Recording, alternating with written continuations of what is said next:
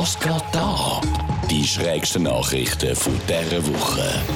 Ein indonesischer Bräutigam tauchte an der falschen Hochzeitslocation auf und hätte beinahe eine fremde Braut geheiratet. Er ist auch nicht allein dort auftaucht. Er hat die halbe Familie mitgenommen mit Kind und Kegel und Hochzeitsgeschenk und allem drum und dran.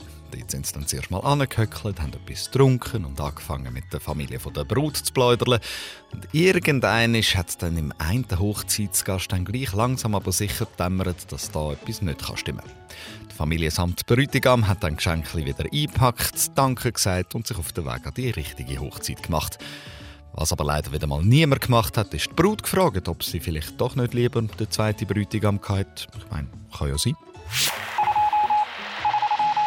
Im US-Bundesstaat Massachusetts sind vier Straßenverkehrsamt-Mitarbeiter entlassen worden, weil sie tausende Führerscheine ausstellten, ohne dass eine einzige Fahrprüfung stattgefunden hätte.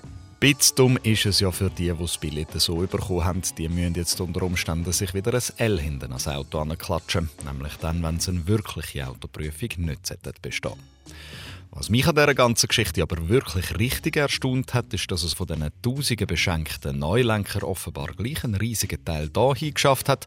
Das wäre einmal die logischste Erklärung für den Fahrstil von so vielen, die ich hier Tag für Tag auf unseren Straßen erlebe. In Australien ist das erste Restaurant aufgegangen, in dem sich die Kellnerinnen und Kellner beschweren. Das Rest heißt Karen's Diner und soll eine neue Erlebnisgastronomie sein.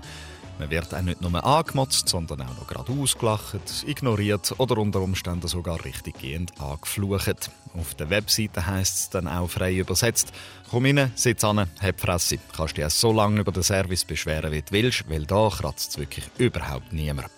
Gut, kann man machen als Konzept, aber wirklich neu finde ich es nicht. Ich könnte euch in Zürich auf Anhieb vier Läden zeigen, die das gleiche Konzept seit Jahren erfolgreich umsetzen.